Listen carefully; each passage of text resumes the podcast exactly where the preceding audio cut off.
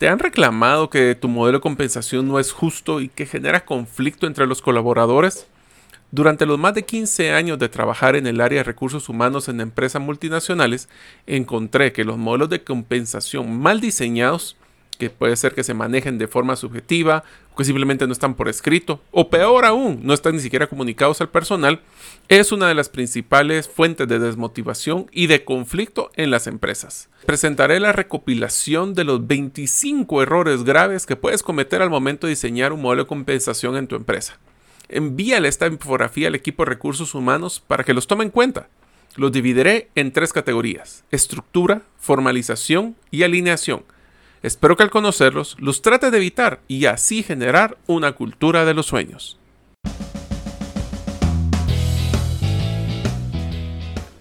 Bienvenidos al podcast Gerente de los Sueños, donde le brindamos las herramientas prácticas, competencias e inspiración para que los líderes de impacto cumplan sus sueños. Soy su anfitrión, Mario López Alguero, y mi deseo es que vivas la vida con pasión, resiliencia y templanza. Bienvenidos.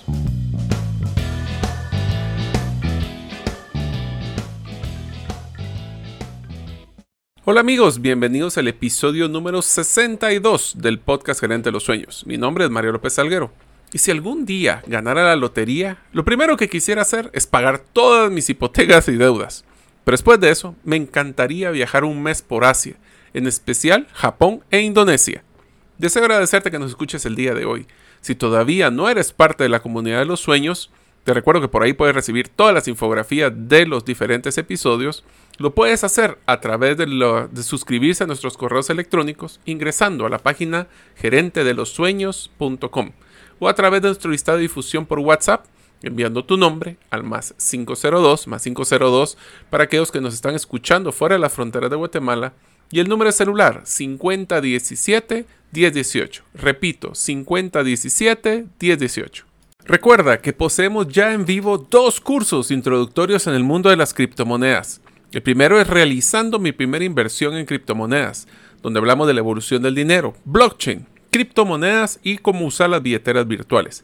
Y el segundo es estrategias de inversión en criptomonedas, donde conocerás tu perfil de inversionista, criterios para definir en qué criptomoneda deberías de invertir, el diseño de tu estrategia de inversión y los principales errores que debes de evitar. Ingresa hoy a herramientasprácticas.com para adquirirlos. ¡Te esperamos! Hola amigos, bienvenidos a este nuevo episodio del podcast Gerente de los Sueños. Como se habrán escuchado anteriormente, realmente el tema de modelos de compensación para mí ha sido un tema que aparte que me apasiona, me ha tocado vivir situaciones bastante complejas. Hoy inclusive, cuando hablemos de los 25 errores graves de los modelos de compensación que puedes tener en tu empresa, les voy a contar muchas anécdotas de por qué es que coloqué estos 25 errores y cómo ustedes los pueden evitar. Puedo decir que pues realmente la experiencia que he tenido ha sido desde modelos de compensación, estructurar un modelo de compensación nuevo en una empresa como la que fue en la industria contact centers donde teníamos ya 3.000 operadores o colaboradores y teníamos que definir los diferentes niveles, cómo definir esos niveles, hasta temas de modificar los modelos de compensación de los dueños de las empresas donde yo trabajaba. Eh, esto fue un reto sumamente interesante que tuve que vivir en una de las corporaciones que trabajé.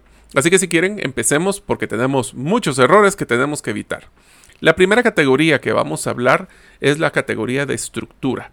Estructura en pocas palabras significa tener una claridad de los pasos y de los procesos que conllevan una estructura de modelo de compensación. El primer error que vamos a hablar es no poseer una estructura salarial por niveles o un mapa de puestos. Y aquí quiero empezar con un concepto que es puestos, no personas. Lo más importante que tienen que hacer, y les dejo como una tarea, es eh, agarrar todos, hacer un mapa de todos los puestos que están en su empresa por los diferentes niveles. Eh, vamos a hablar de cuáles son esos tipos de niveles, pero básicamente se manejan en dos grandes rubros. El modelo de responsabilidad y el modelo de manejo de activos o de los recursos de la organización, ya sea recursos financieros, recursos como la maquinaria o inclusive eh, responsabilidades de recursos de personal o de cantidad de personas. Si ustedes no poseen esa estructura, van a darse cuenta de que tienen dos o tres personas posiblemente ganando lo mismo, pero con niveles de responsabilidad muy diferentes. El segundo error que pueden cometer es crear una separación de niveles muy grande. Y esto lo he estado viendo mucho en temas de emprendimiento, donde posiblemente existe un jefe o un líder, hablemos de que ya es una estructura un poquito eh, pequeña o mediana, donde ya tenemos por lo menos un supervisor o un jefe o un gerente y está el resto del personal abajo. El problema que existe es de que para que una de las personas que pudiera pasar de abajo para ser gerente es duplicar o triplicar su salario. Pero más que eso es también el perfil de las personas. Esto en pocas palabras es hablar de no tener un poseer un segundo al mando. Esto lo que nos va a generar es que eh, va a ser muy difícil de un tema de crecimiento o de carrera profesional. ¿Qué va a pasar? Estas personas que están en el segundo nivel abajo del gerente posiblemente buscarán opciones en otro lado porque no ven un plan de carrera claro. El tercer error es complicar los modelos de compensación. Miren, esto sí me ha tocado ver en varias oportunidades donde tienen muchas variables, variables complejas o peor aún, son variables que eh, no controlan las personas. Y yo creo que ese es uno de los errores que quisiera recalcar. Eh, en una vez que yo tuve que hacer un análisis del modelo de compensación de una empresa, me di cuenta de que existían variables voy a poner un ejemplo de, eh, de personal de servicio al cliente que tenían eh, como un modelo de compensación las ventas de la organización. Más sin embargo, ¿cuál era la correlación que existía del servicio al cliente hacia las ventas? Pues posiblemente sí existía, pero ellos realmente eran los encargados de las ventas. Y eso lo que puede hacer es que genera una frustración o conflicto interdepartamental, porque entonces los de servicio al cliente reclaman constantemente a las personas de ventas que no llegan a sus metas, por ejemplo. El cuarto, que es uno de los que le diría que es el más importante de todos estos errores, es debemos de evaluar a la posición y no a la persona. Tenemos que crear nuestros rangos salariales por las posiciones y no las personas que les están ocupando. Puede existir opciones donde usted tiene un perfil y pueden tener, por ejemplo, ahorita que ha pasado la pandemia, hay personas de muy alto perfil que están buscando trabajo. ¿Y qué es lo que pasa? Puedo yo contratar a una persona que está sobredimensionada al puesto. Pero eso no significa que el puesto lo voy a encarecer. El puesto es lo que vale y debe haber un rango de mínimo, medio y máximo de cada uno de los puestos de trabajo. Esto lo pueden hacer con un benchmark de, de, con alguna escala salarial, pero si no lo quieren hacer, por lo menos cuando tengan el mapa completo, pueden decir, bueno, esta posición queremos que llegue hasta este nivel y la siguiente posición a este nivel, y ahí podemos ver cuando alguien entra, cuánto es lo mínimo que debería ganar, el promedio y, el, y el, lo máximo que debería ganar esa posición. También tenemos un problema cuando tenemos personas que pasan mucho tiempo en una posición, que su expectativa es de ganar más. Pero la pregunta es, ¿están evaluando de nuevo el puesto o la persona? Si la persona quiere ganar más, debe deber de generar más responsabilidades o de crecer en, el, en la plan de carrera para poder generar mayores ingresos. El siguiente error, el número 5, es incrementar perennemente a las personas en el tiempo sin que cambien responsabilidades y funciones. Esto es el, ejemplo de las personas que eh, en, en muchas de las empresas que hemos visto de un nivel operativo que posiblemente ganan más que un supervisor o que ganan un, más que un gerente inclusive, pero porque llevan 15, 20, 30 años en la organización. Esto debemos que dejar bien claro y aquí hay un tema de expectativas que vamos a entrar eh, a la hora de formalización, pero es bien importante que nosotros estén, las personas estén claras de cuál es el salario mínimo, medio y máximo que van a poder ganar en esa posición y cuáles son esas herramientas que podrían hacer para cambiar de responsabilidades, pero no sobrecargar el costo de la posición porque una persona estuvo en ella más tiempo. Número 6. No poseer una claridad de los niveles de compensación y definir cuál es la ruta del plan de carrera para llegar a cumplirlos. Ok, si yo tengo un supervisor y quiere ser un gerente, ¿qué es lo que debe hacer este supervisor para poder llegar a ser ese gerente? Es un tema de estudios, es un tema de tiempo, porque puede existir un requisito de pasar cierto tiempo en la posición para poder crecer, es un tema de responsabilidades, es un tema de competencias, es un tema de eh, análisis de evaluaciones de desempeño, qué es lo que debe hacer la persona y claridad de poder eh, tener claro cuál es ese siguiente brinco. Si las personas no saben cuál es su siguiente opción y luchan para llegarlas, no ven el futuro en la empresa y posiblemente van a haber opciones fuera de la organización. El octavo, asignar compensación variable a personal de back office o que no posee una variable clara de resultados que ellos puedan manejar. Esto ya lo encontré en varias empresas donde le decíamos, por ejemplo, al equipo de contabilidad de que tenía un incentivo de entregar la fecha X sus estados financieros. La pregunta es, ¿ese es un incentivo o esa es una responsabilidad que deberían de cumplir por su salario? Y no hay peor cosa que tener una reunión mensual con un subalterno o con su jefe y tener una conversación sobre variables que son subjetivas, triviales o que ellos no pueden influenciar. Mi recomendación es si ustedes están teniendo sumamente problemas con un variable porque no es una persona que tenga la relación de mejor trabajo, mejor compensación, deben de tratar de manejar esto como una compensación eh, fija y posiblemente con incentivos trimestrales, semestrales o anuales. Pero manejar un variable mensual y tener ese desgaste constante, lo único que va a generar es un conflicto muy fuerte.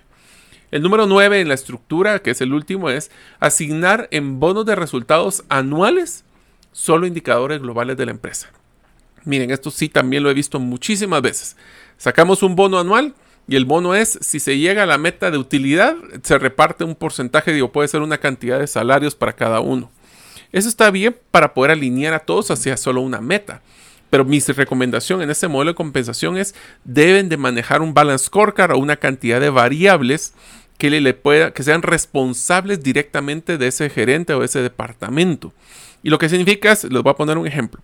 Nosotros teníamos en un modelo de compensación en una empresa de que al llegar a la meta de utilidad se iba a repartir un salario a cada una de las personas que estaban en las unidades de negocio. Pero no era igual, porque no todos aportaron igual. Entonces lo que hacíamos es que definíamos este balance scorecard que podía llegar hasta bajar ese salario o incrementarlo hasta posiblemente dos salarios, dependiendo de los resultados de esa unidad de negocio. ¿Cómo aportaron ellos a ese resultado? Ya sea que aportaron en positivo o en negativo. Porque entonces sí, tenemos un indicador multiplicador de yo hago más trabajo o mejor trabajo o aporto más y eso significa que voy a ganar más. En el tema de formalización, esto es donde nosotros nos damos cuenta de que a veces las personas suponen diferente. Y antes de empezar en estos errores, les voy a dar una recomendación sumamente importante. Uno de, cuando hicimos una mapa del, de la, se llama el Customer Journey o la, la ruta del cliente interno, nos dimos cuenta que habíamos hecho un mapa de cuáles eran los momentos críticos donde las personas se enamoraban o se frustraban de la relación que iban a tener con la empresa. Una de las cosas que nos encontramos es que muchas personas tienen muchas dudas al momento de recibir su primer pago. Sí, podemos tener un tema de que el contrato y lo que decía, pero hasta que no se reciba, ellos tienen en la mente, a mí me contrataron por 2000, pero cuando reciben 1800 porque tuvieron que descontarle seguro social, tuvieron que descontarle el uniforme, tuvieron que descontarle la tarjeta de acceso, no sé, todo este tipo de cosas, las personas, muchas personas mencionan que se sienten como que les están robando o que no están cumpliendo con su eh, compromiso de que ellos iban a ganar los 2000, aunque en realidad la empresa sí lo está haciendo. Mi recomendación es muy latente. Cada persona nueva que ingrese a la organización debe de recibir su cheque con una persona que se lo puede explicar a detalle, ya sea su jefe, una persona de recursos humanos, una persona de planilla, pero que le explique a detalle y que vea y que valide, casi que con el contrato de, que se recibió, cuáles son esas partes que se le están deduciendo y cuál es su expectativa de ingreso. Fue un tema que se le dedujo el, el, por ejemplo, el uniforme, es una única vez. Si es un seguro, qué son los seguros que se le están aplicando, recordárselo para que ese primer cheque no se vuelva el momento donde las personas pierdan su compromiso en vez de ganarlo. Entonces, el primer error en la formalización es no dejar por escrito el modelo de compensación, sus variables, medio de cálculo, periodicidad de pago. Esto se puede manejar como una carta de oferta de trabajo. Muchas personas, les voy a ser sincero, esto es algo tan básico, pero muchas personas los contratan, pero no están claros de qué son sus responsabilidades, saben del título posiblemente del puesto, pero no están claros de sus responsabilidades a nivel de personas o tal vez inclusive no saben cada cuánto se va a pagar y peor aún lo hacen en una forma eh, verbal. Entonces lo primero que tenemos que hacer para evitar este problema es dejar todo por escrito para que así no haya malas expectativas. Esto pasa mucho también en temas de beneficios. cuáles son los beneficios, si es un seguro, eh, deberíamos de entregarle una vez que ingrese la persona una copia o que aplique el beneficio una copia de la póliza, los detalles. No demos por hecho que las personas ya saben, no lo saben. El segundo error es no cumplir con lo acordado en la relación, el tiempo, el monto, el modelo o hasta cómo la vamos a ejecutar. ¿Qué quiere decir esto? Algunas personas me ha tocado vivir de que cuando ingresan a, una organización, ellos tenían la percepción que eran pagos quincenales y a lo mejor ahora son pagos mensuales. O, pero, por ejemplo, también eh, el día, ¿qué día les van a pagar? El día es el último día del mes, es el último día hábil del mes, es dos días antes de la última fecha calendario del mes. Todas estas cosas son las que personas quieren que planificar su presupuesto y por ende necesitan tener esa claridad. Lo peor que podemos hacer es que al iniciar y con su primer pago, lo, repito, las personas se desmotiven y pierdan ese compromiso con la organización. Durante el 2021 les recuerdo que cada 15 días estamos realizando un video explicando un tema específico relacionado a las criptomonedas. En el último episodio hablamos de los NFT o Non-Fungible Tokens. Esta es una herramienta que está siendo utilizada para el desarrollo de la economía y productos digitales, como el arte, el diseño, inclusive momentos memorables. Si eres un artista, fotógrafo o diseñador, debes de ver esta charla. En el próximo live hablaremos de las aplicaciones que pueden tener los NFT para que puedas soñar o mejor aún construir un futuro con esta tecnología. Lo puedes encontrar en Facebook buscando Gerente de los Sueños o en el canal de YouTube de herramientasprácticas.com. Ahora continuamos con nuestro episodio. El tercer error en formalización es no poseer una política de revisión regular de compensación, especialmente contra un mercado interno y externo. Miren, yo digo que el modelo de compensación en las empresas es como hacer malabar con un pulpo. Tenemos que manejar ocho pelotas y en el momento que una se cae, todas van a estar empezando a caerse. También hay algún tema que quiero hacer transparente y es que aunque nosotros en las empresas luchamos constantemente para hablar del secreto de los salarios, no se confundan amigos. Las personas comentan de cuánto están ganando, se comparan, así que aunque puedan decir que son confidenciales, muchas personas saben cuánto están ganando sus compañeros, hasta inclusive sus jefes. Por eso es que tenemos que tener una clara también política de revisión. Cada cuánto hacen ustedes. Y aquí les va una recomendación que es oro porque me tocó vivir en carne propia. Si ustedes van a manejar un modelo de ajuste salarial, ya sea por temas de inflación, ya sea por temas de mejora de compensación, resultados, siempre amárrenlas a la evaluación de desempeño. La evaluación de desempeño personalmente no debería ir amarrada a un modelo de bonificación anual, sino que debería ir amarrada al tema de ajuste salarial para poder crecer en ese mínimo, medio y máximo que les mencionaba de cada posición. Podemos hacer ajustes de un 3, 5, 7%, dependiendo de las respuestas. Obviamente, si fue un año como el año pasado, tal vez los ajustes o son cero o pueden ser hasta, hasta pequeñísimos. Pero lo importante es que las personas sepan claramente, que no tengan expectativas diferentes. Pero para eso tenemos que tener una política clara en este caso de revisión amarrada, mi recomendación a un tema de evaluación de desempeño de una persona, y aquí se los manejo yo, les recomiendo cuatro niveles. Una persona que tuvo su cumplimiento, que fue una persona que realmente no llegó a las expectativas de su salario. La persona que cumplió con los mínimos esperados, que ese es básicamente justificó su salario. El que hizo un esfuerzo adicional que le podemos hacer un ajuste de nuevo, un 2, 3%, y una persona sobresaliente, donde realmente premiamos con un ajuste de 5, 7, 10%, dependiendo de lo que sean sus políticas de compensación.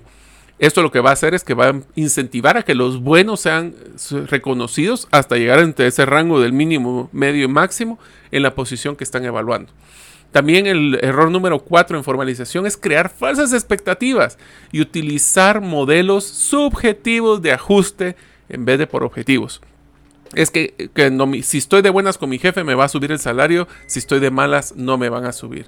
Esto tenemos que pensarlo como que fuéramos a hacer una, como que fuera a haber una auditoría externa de cada ajuste salarial, ya sea por una compensación eh, para personas que se vayan a reclutar interna o externamente. Eh, vamos a entrar a un tema también de tener una balance entre lo que es un proceso de reclutamiento interno y externo. Eh, ¿Qué quiere decir esto? Tenemos que si las personas tienen claro qué es lo que se espera del rol, por ejemplo, que un gerente se retira y hay cuatro supervisores, tiene que estar claro, claro, claro, los cuatro. Primero, ¿quién es el que más se apega a esa posición? Cuáles son los requisitos de esa posición. Porque muchas veces en modelos de compensación el fallo es que traen a un externo sin tomar en cuenta los internos. Entonces, no, creamos, no tenemos que crear esas falsas expectativas. Esa posición era mía, me han dicho varias veces. Tenemos que tener mucho cuidado con esos modelos de compensación, porque si nosotros no tenemos la claridad y la gente tiene claro esa, esa expectativa, les garantizo que es el momento donde las personas empiezan a buscar trabajo. También el error número 5 es creer que pues, existe un único modelo de motivación y ese es el dinero. Miren, modelos de compensación sí son un factor, obviamente todos queremos ganar más dinero, pero no nos confundamos, amigos. No es uno de los, pues es uno de los principales, pero no es el principal. El principal que ahorita empezamos a encontrar con muchos jóvenes es el tema de propósito, es el tema de alineación de valores, es un tema de sentirse bien a gusto con el ambiente de la organización, es un tema de ser motivados por reconocimientos, por premios no monetarios, por eh, hasta temas sociales. Obviamente para cada uno de estos tenemos que conocer a las personas desde cuáles son sus tipos de personalidad. Hay personas que les encanta ser reconocidos en público, hay personas que les gusta hacerlo en privado, hay personas que más que un montón de dinero prefieren un eh, regalo que haya sido hecho la medida para ellos.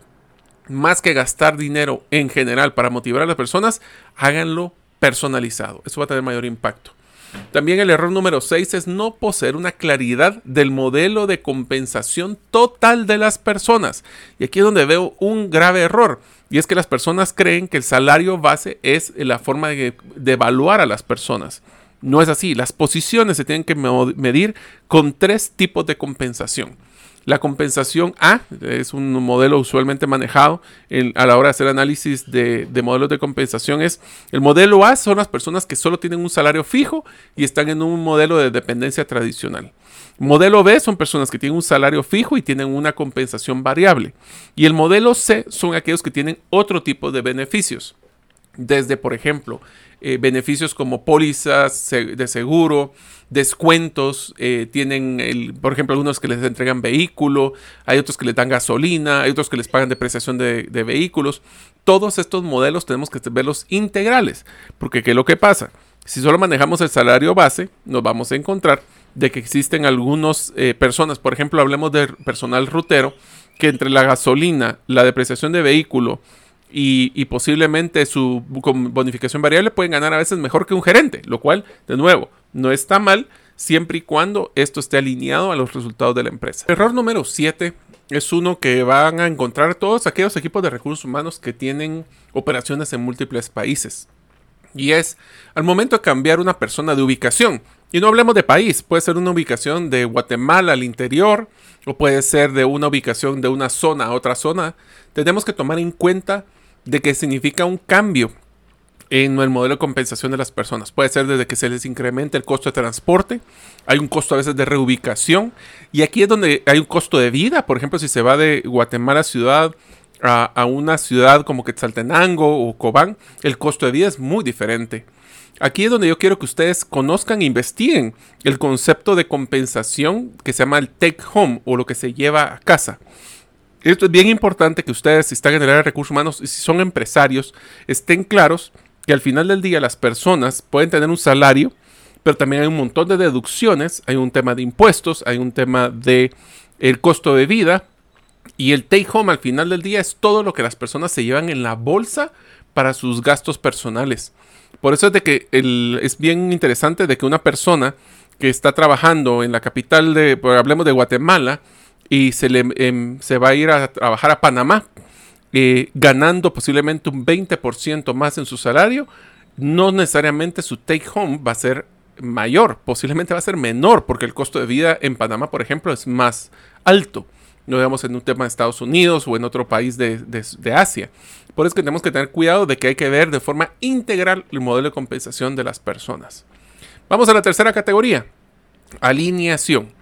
Bueno, alineación es una de las cosas que es bien interesante. ¿Para qué sirven los modelos de compensación? Pues para tener el mejor talento posible enfocado a los resultados de la empresa. Lo que me he encontrado, y este es uno de los errores muy graves, es que las personas están mal enfocadas en su modelo de compensación.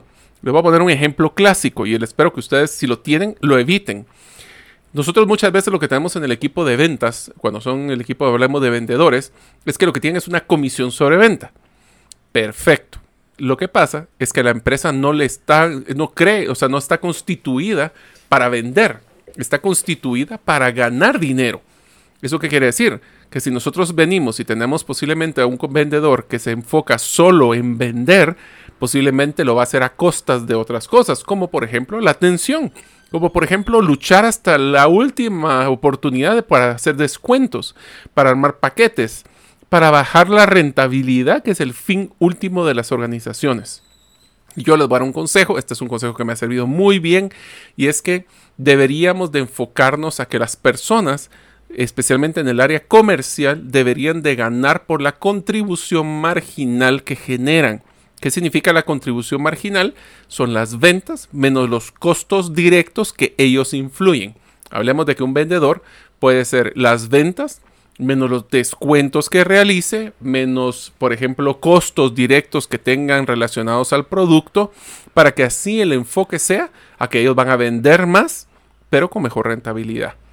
Entonces, en alineación, el error número uno es no crear una relación de que mejor trabajo, mejor compensación. Cuando hablamos de, incentivos grupales, ese es un pequeño problema y es que sí, tenemos que alinear a las personas a los resultados de la organización, pero nunca olvidar del aporte individual. ¿Por qué? Porque si nosotros encontramos de que hay un sobresaliente, y esto sí se van a dar cuenta amigos que es casi que todos los equipos, donde hay personas que son sobresalientes, hay personas que son intermedias y hay personas que son deficitarias, hablemosle así de su trabajo. ¿Qué es lo que pasa? De que las personas que son sobresalientes, si se dan cuenta que su compensación es grupal, van a ganar lo mismo si están haciendo su buen trabajo que los que están haciéndolo de forma deficitaria. Y lo que van a hacer es que van a entrar al concepto de la ley del mínimo esfuerzo. Si de todos modos voy a ganar igual que el de la par y el otro hace 20% menos de su productividad, pues simplemente para que me estoy esforzando. Entonces tenemos que tener mucho cuidado en los modelos de compensación de que la alineación esté enfocada a que mejor trabajo, mejor compensación. El error número dos de la alineación es mezclar los modelos de compensación personal, grupal o empresarial. No estoy diciendo que no podamos tener un gran bono anual por resultados, sí se puede hacer, pero tenemos que tener esto en una escala. Yo les voy a dar la recomendación de lo que yo realicé. Definíamos que al año una persona debería de estar ganando uno, dos, tres salarios, lo que sea, eh, en un modelo de compensación eh, variable. Primero tendríamos que las personas, hablemos de los vendedores, tenían que tener una, una eh, empuje mensual de que mejor trabajo, mejor resultados y mejor compensación. Esa es la comisión per se. Pero después teníamos algunas variables como de temas de servicio, como temas de trabajo en equipo, como temas de resultados, donde se pueden hacer trimestral, semestral o anual. Lo que no debemos de hacer es que la misma variable de contribución marginal sea la misma variable que se premia trimestral que la misma que se premia anual, porque todo lo que estamos creando ahí es una univisión de una sola variable. La mejor resultados es cuando son un modelo de balance, un balance scorecard que tiene unos pesos y que sea transparente. Pero lo más importante, amigos, que les puedo recomendar aquí es que tiene que ser fácil para las personas predecir y hacer sus escenarios. Si logro esto, me va a mejorar esto. Si sus modelos de compensación no son predecibles, amigos, les cuento que están teniendo un montón de dinero, que las personas, si les cae, qué bueno, pero no existe esa correlación entre que mejor trabajo, mejor compensación. Entre lo que si hago mi trabajo individual o el de mi grupo o el de la empresa, ya entonces yo me pierdo en el mundo empresarial. Entonces tiene que ser un balance.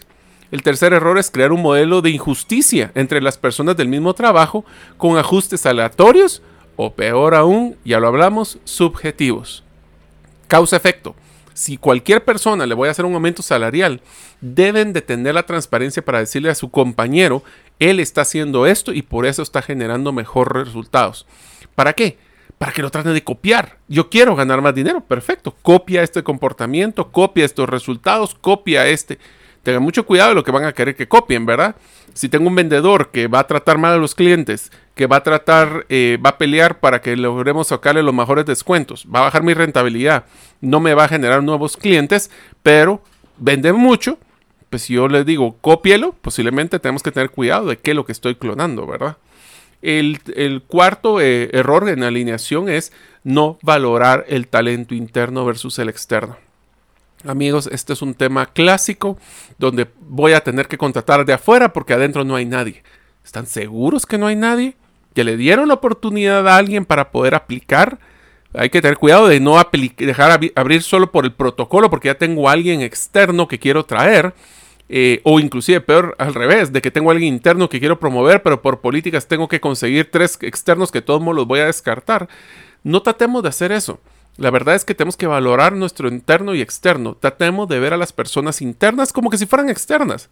Darles las oportunidades. Porque si les boicoteamos o les hacemos eh, pues perder esa oportunidad, las personas van a buscar oportunidades afuera. La opción número 5, no realizar ajustes a las personas sobresalientes por miedo a reclamo de pares. Miren, esto nos pasa a cada rato. Hay personas que tal vez llevan mucho tiempo en una posición han hecho trabajo promedio, pero no sobresaliente. Debería de que no ajustar a alguien más porque es nuevo y ha logrado hacer cambios y ha logrado resultados sobresalientes. Pues esa es una decisión que tienen que tomar y evaluar. Ya que hemos encontrado de que muchas veces por tener ese miedo a que el, el antiguo se enoje porque el nuevo va ganando más, pero si tenemos modelos transparentes de responsabilidades, de resultados, esto no debería ser un problema. Más sin embargo, muchas veces lo tenemos. El error número 6 es sacar de escala salarial a una persona por razones que son personas de confianza o porque simplemente se les está dando estos aumentos subjetivos porque ya lleva dos años en la posición. Miren, y lo voy a decir de una forma muy cruda, pero creo que les va a ayudar. Ninguno de nosotros debe de, de poder incrementar su salario por respirar más tiempo en una silla. Yo sé que suena bien feo, pero es un tema que tenemos que estar claros. Nosotros valemos por el valor que le damos a las organizaciones. Y por eso es tan importante que si queremos, y aquí les voy a dar una recomendación de vida personal mía, yo no pedí aumentos salariales en mi vida profesional, porque mi filosofía era voy a dar más valor de lo que me están pidiendo en mi puesto para que así se compense ese valor extra. No al revés. Si me das el aumento salarial, te voy a dar la mía extra. Es al revés, amigos. Tenemos que motivar que nuestros modelos de compensación estén enfocados a que a los que dan más, se les compensa más. No compensar más y para ver si así dan los resultados. Ese es un error que, se, que lo viví en carne propia. Tenemos que tratar, y esta es otra de las cosas que sí les recomiendo, es separen la evaluación de desempeño de los bonos de resultados anuales. ¿Por qué les digo esto? La evaluación de desempeño, ¿cómo funciona? La evaluación de desempeño funciona con crear unas expectativas de los resultados que esperamos, objetivos o subjetivos del año, o del trimestre, o del mes, o como quieran manejar ustedes. Y lo que vamos a hacer es tratar de luchar para que las personas no solo cumplan, como les digo, su salario, sino que den un valor adicional para no solo compensarlos, sino tratar de motivarlos a que si les vamos a ajustar el salario, sea por algo más. Pero ¿qué es lo que pasa? Cuando eso se vuelve su bono anual, lo que nos encontramos es que las personas pasan peleando más los indicadores y justificando el incumplimiento que enfocándose a cómo poder sobrepasarlos y cómo salir adelante. Es un tema de riesgo, es un tema de que tenemos que tener mucho cuidado con eh, no crear esa, esa lucha, esa pugna entre el jefe y el subalterno. Aquí voy a hacer un paréntesis porque me pasó algo muy interesante. Y es que el siguiente error es uno de los que me pasó con personas de muy alto nivel. Y es tener mucho cuidado de utilizar indicadores de resultados por cumplimiento de tiempos o presupuesto y no de resultados o impacto, por ejemplo, de proyectos. Nunca se me va a olvidar una evaluación de desempeño de un alto director en una multinacional que tenía 180% de cumplimiento. Y cuando hice el análisis de por qué había cumplido el 180% de cumplimiento, es porque había entregado dos días antes el proyecto que te le habían asignado. Pero eso no me... O, peor aún, que vino y, y tiene un 200% de cumplimiento porque logró ahorros del presupuesto a costa del resultado final del proyecto tenemos que tener mucho cuidado con esos hitos o esos eh, resultados de fechas o de presupuestos porque es un, lo que llamo yo incentivos malévolos o incentivos mal, eh, mal asignados o mal enfocados. Los resultados tienen que ir alineados a los resultados de la empresa. No es el proyecto no es el tiempo, no es el presupuesto, es el impacto que debe tener ese proyecto, el resultado que deberíamos de compensar, porque significa que ese proyecto contribuyó a los resultados de nuestra organización. Y finalmente, el último de los errores, este es el número 25 en total, pero el número 9 de la alineación, es poseer variables de compensación no balanceadas, no alineadas a las metas de la empresa. Como mencionamos anteriormente, el tema de los vendedores que solo se enfocan a vender y no se enfocan a poder dar resultados de contribución marginal o resultados. Algunas ideas finales que les quiero dejar del modelo de compensación es tengan la transparencia. Yo sí les recomiendo, yo sé que este es algo que no les gusta a muchos em, colaboradores, pero no tienen que dar los números, pero tienen que dar la estructura. Comuníquensela a los colaboradores. Las personas tienen que saber qué deben de hacer para poder ganar más dinero. Deben de saber qué cosas son, como no estar cumpliendo un año, el aniversario no es un requisito para poder ganar más dinero. Debe de ser resultados, debe de ser valor, debe de ser dar más allá de lo que se le está solicitando a las personas. Eso es lo que va a crear que las empresas logren salir sobresalientes.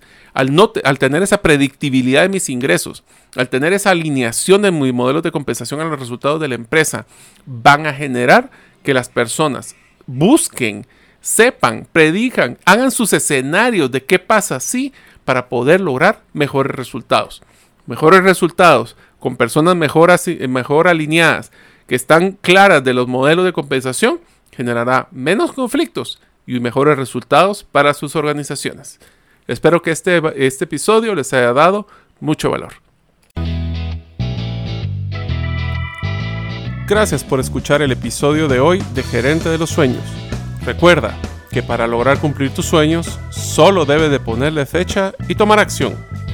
Las notas y material complementario de cada episodio puedes encontrarlo en la página gerentedelosueños.com. La música que han escuchado es Feeling Good de Kevin MacLeod y pueden encontrarla en incompetech.com. Hasta la próxima y que sigamos haciendo nuestros sueños una realidad.